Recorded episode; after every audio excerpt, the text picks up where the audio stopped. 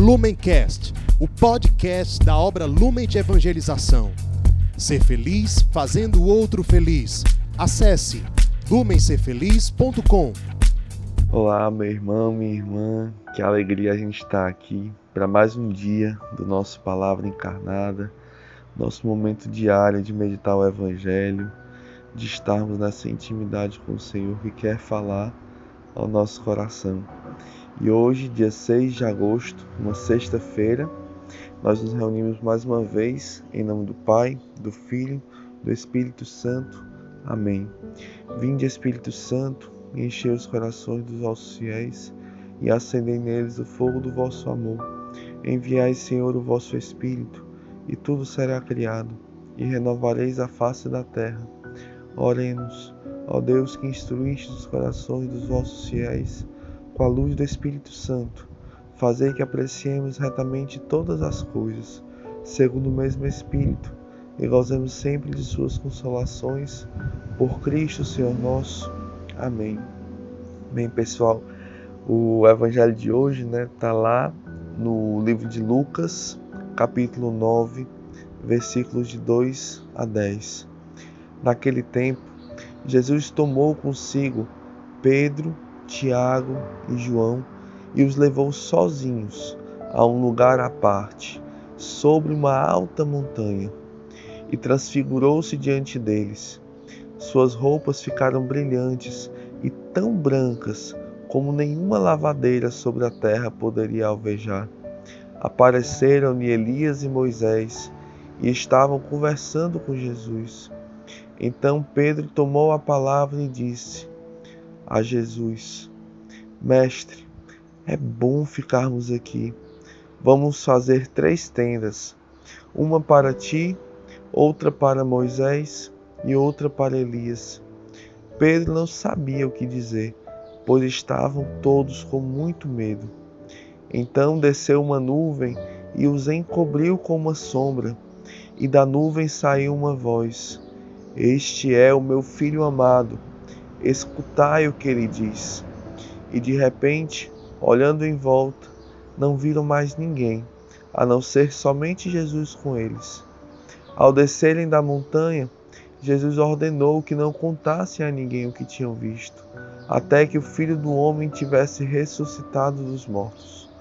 Eles observaram esta ordem, mas comentavam entre si o que queria dizer ressuscitar dos mortos. Meus irmãos, essas são para nós palavras da nossa salvação. Glória a vós, Senhor. É hoje, pessoal, dia 6 de agosto, a igreja celebra a festa da transfiguração do Senhor. Né? O que é que isso quer dizer? Né? A transfiguração é uma das teofanias. Né? O que é teofania? É uma manifestação da glória de Deus, uma manifestação de Deus em nosso meio. Né? Não, nós não apenas mais escutamos falar de Deus, mas Deus vem a nós, Deus se manifesta, Deus fala, Deus se revela a nós. E na, na transfiguração do Senhor, nós vemos uma manifestação gloriosa de Deus. Nós vemos mesmo a antecipação da glória que Cristo teria e tem né, hoje após a ressurreição, como São Pedro fala lá na sua segunda carta. Efetivamente, ele recebeu honra e glória da parte de Deus Pai, quando do seio da esplêndida glória se fez ouvir aquela voz que dizia: Este é o meu filho bem amado, no qual ponho o meu bem-querer. Assim, a gente tem vários simbolismos nessa, nessa passagem que fala da, da transfiguração de Jesus. Primeiro que no Antigo Testamento a nuvem essa nuvem que desceu sobre Jesus, ela também pairava e descia sobre a tenda da revelação, simbolizando que ali estava a presença de Deus. Jesus ele é a revelação definitiva de Deus à humanidade. E ele, como fala ali o prólogo do Evangelho de João, o Verbo armou sua tenda no meio de nós. Né? Não é mais um Deus distante, mas é o Emanuel é o Deus conosco. Né? E dessa forma a nuvem ela simboliza o Espírito Santo que desce sobre Jesus, que o envolve, que proclama Este é o meu filho amado, escutai o que ele diz. Confirma ali que Jesus é o Filho de Deus, ele é o ungido de Deus, ele é aquele que devia vir para nos salvar, para nos redimir, mas também confirma o senhorio de Jesus. Escutai o que ele diz, obedecei-o, né? segui-o. Ele é o mestre, ele é o pastor que devia vir para juntar este nosso rebanho, né? Então eu lembrava, eu vendo essas palavras, lembrava muito de Maria, né? Maria, quando ali nas bodas de Caná, fala para os discípulos, fala para aqueles que estavam ali, fazei tudo o que ele vos disser. Maria que já tinha ali um coração intimamente ligado ao de Cristo, né? Maria que é chamada de eco de Deus, ela já fazia eco a essas palavras. Né? E mesmo ali na, naquela simplicidade do Jesus escondido, ela já o conhecia profundamente e já dizia as mesmas palavras: Fazei tudo o que ele vos disser. E seguindo aqui na, no, alguns símbolos dessa, dessa passagem, a gente tem ali Moisés e Elias, né? A lei e os profetas, simbolizando toda a antiga aliança que preparou e esperou a nova aliança perfeita, eterna, que hoje nós podemos ver né, e mergulhar em Cristo Jesus. Antes, Moisés, Elias é, tiveram a visão de Deus no Monte Horebe, mas não podiam ver seu rosto. Agora, no Monte Tabor, eles podem, eles podem contemplar. Isso significa que nós hoje podemos conhecer a Deus face a face Hoje nós podemos entrar em intimidade com Deus. Hoje Deus ele vem ao nosso encontro e se revela a nós. E a transfiguração, por fim, ela também mostra o desejo de Deus de resgatar né, o homem, de divinizar o homem, de tornar o homem semelhante a ele. Aquela humanidade que caiu no pecado, que caiu com Adão, Jesus nos reveste com seu esplendor, com a sua glória nós somos inseridos na vida de Deus, inseridos na glória de Deus, inseridos na sua luz. E essas vestes brancas, elas lembram ali no livro do Apocalipse, né? Aqueles que passaram pela grande tribulação, aqueles que foram salvos, que tiveram as suas vestes alvejadas no sangue do Cordeiro. Então, esses são assim os símbolos tão fortes, né, principais que esse evangelho de hoje nos traz mas ele nos traz também duas coisas que eu queria aqui pontuar com vocês. A primeira é o desejo de Deus, né? e a segunda é essa necessidade de nós nos configurarmos a Cristo. O desejo de Deus a gente vê nessa frase de Pedro que, mesmo com muito medo, mesmo sem saber o que dizer diante daquela aquela manifestação que ele não conseguia entender, ele fala: Mestre, é bom ficarmos aqui. Vamos fazer três tendas, uma para ti, outra para Moisés e outra para Elias. Pedro tinha ali encontrado o seu lugar e não queria mais sair dali nunca. Né? Como fala Santo Agostinho, fizeste-nos para ti, Senhor, e o nosso inquieto está o nosso coração enquanto não repousa em ti. Pedro ali tinha descansado em Deus e tinha dito: Senhor, é bom estar aqui, não quero mais sair daqui, vamos armar uma tenda, né? vamos fazer aqui a nossa casa.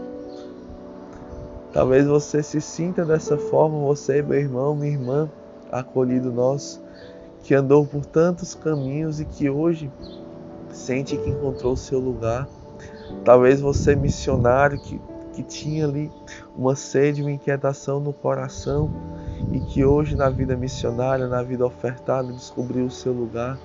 Talvez você, meu irmão consagrado de aliança, pai, mãe de família, talvez você que hoje está aqui conhecendo a nossa comunidade, mas que encontra o seu lugar de descanso aqui junto do Senhor. Mas esse desejo ele somente será saciado plenamente no paraíso. Na transfiguração nós temos um prenúncio disso, né? Nós temos um anúncio, um prenúncio da glória que nós veremos no céu e que nós mesmos é, teremos no paraíso. Que São João lhe fala lá na sua primeira carta que quando Cristo, nossa vida, aparecer, seremos semelhantes a Ele, pois o veremos como Ele é. Mas já aqui, já aqui na terra, nós podemos provar dessa mesma presença. Não ainda gloriosa, não ainda esplêndida, mas escondida, simples, pequena, silenciosa. É o mesmo Senhor que age, é o mesmo Jesus que está ali nos esperando na Santa Eucaristia, na Sua presença crucificada nos pobres, também na intimidade da oração, no encontro com o Imaculado Coração de Maria. É o mesmo Senhor que quer ser encontrado, que quer ter as suas riquezas descobertas por nós, que nos espera, meus irmãos.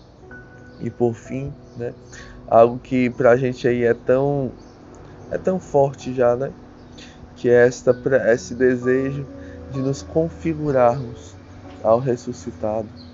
Jesus ele nessa nessa passagem ele escolhe ali os seus amigos mais íntimos, aqueles que estavam sempre com ele para se revelar, para mostrar quem ele é.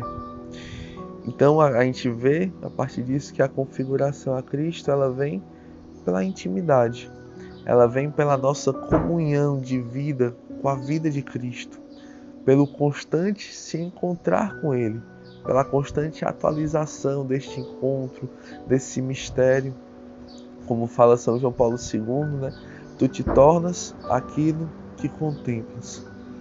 Nós só podemos nos configurar a Cristo se nós o encontrarmos continuamente, se nós o contemplarmos, se nós ficarmos olhando para Ele, desejando termos aquele coração, ter aquele coração. Então, transfigurar-se, outro ponto, né? Em Jesus não é deixar de ser quem nós somos, mas é tornar-se realmente quem nós somos, quem nós nascemos para ser. E nós podemos fazer isso né, na nossa comunidade. Nós temos um caminho belíssimo, né, um caminho maravilhoso, um caminho de luz realmente para nos configurarmos a Jesus por meio das nossas fontes de espiritualidade. Nossa Senhora, Maria, o eco de Deus, a toda de Deus, a Imaculada, a cheia da graça, aquela que nos coloca no seu ventre para nos formar como ela formou Cristo nós seguimos, como diz São Luís, o mesmo caminho do Cristo, né? que nasce por Maria, que é gerado por Maria. Temos em segundo a Santa Eucaristia, o corpo, o sangue, a alma e a divindade de Jesus, vivo e ressuscitado no nosso meio, que nos transforma nele ao nos alimentarmos deste pão da vida, deste pão do céu. E temos por fim Jesus crucificado encarnado nos pobres, como nós vemos ali em Mateus 25, o ápice do seu amor, o sinal concreto da sua misericórdia eterna no meio de nós. Ele que, sendo rico, se fez pobre, para nos enriquecer com a sua pobreza, como diz São Paulo. Então, meus irmãos, não percamos tempo, não percamos tempo porque nós não sabemos quanto tempo nós temos, nós não sabemos aquele o tempo de vida que ainda nos resta, mas nós sabemos que nós temos o hoje para encontrar Jesus, né? Para provarmos da sua presença e desejarmos como desejou São Pedro, e somente estarmos ali com Jesus, estarmos na sua presença. Então, o último ponto que eu queria partilhar com vocês, irmãos, é que nos três evangelhos que narram a transfiguração, ela sempre aparece pouco depois do anúncio da sua paixão. Na verdade, a tradição ela nos fala que essa, esse momento, né, esse dia da transfiguração, ele aconteceu exatamente 40 dias antes do Calvário. Exatamente 40 dias antes do Calvário. O que, que isso nos quer dizer? Por isso que hoje nós celebramos, hoje 6 de agosto, 40 dias antes da festa da exaltação da Santa Cruz que é que isso quer dizer para nós? Que não existe ressurreição sem cruz. Não existe vida eterna sem morte para a vida velha. Porque se a semente ao cair na terra não morre, ela não germina, não dá frutos e acaba murchando ali, acaba se perdendo ali. Nos fala também de esperança. Né? Esperança em Deus, não no mundo. Esperança de que após a tempestade vem a calmaria, após a noite vem um novo dia.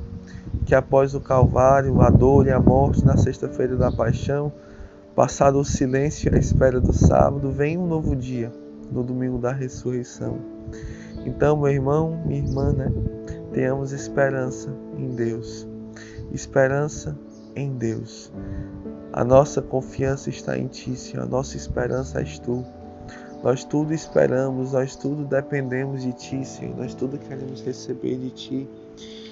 Então, que nesse dia nós possamos renovar a nossa esperança. Se hoje você passa por essa noite escura, não tenha medo, não tenha medo. Cristo prometeu a ti a vida eterna. Cristo prometeu a ti o céu, o paraíso. Já nesta vida, alegrias. Já nesta vida, é, felicidade sem fim daqueles que se abandonam em Deus. Não a felicidade que o mundo dá, mas aquela felicidade que não passa, porque está cheia de eternidade. Então, que nós possamos pedir a Nossa Senhora esse desejo do céu, esse desejo pelas coisas que não passam, esse desejo por Deus. Ave Maria, cheia de graça, o Senhor é convosco. Bendita sois vós entre as mulheres, bendito é o fruto do vosso ventre, Jesus. Santa Maria, Mãe de Deus, rogai por nós, pecadores, agora e na hora de nossa morte. Amém. Em nome do Pai, do Filho e do Espírito Santo. Amém. Lumencast, o podcast da obra Lumen de Evangelização. Ser feliz fazendo o outro feliz. Acesse lumencerfeliz.com.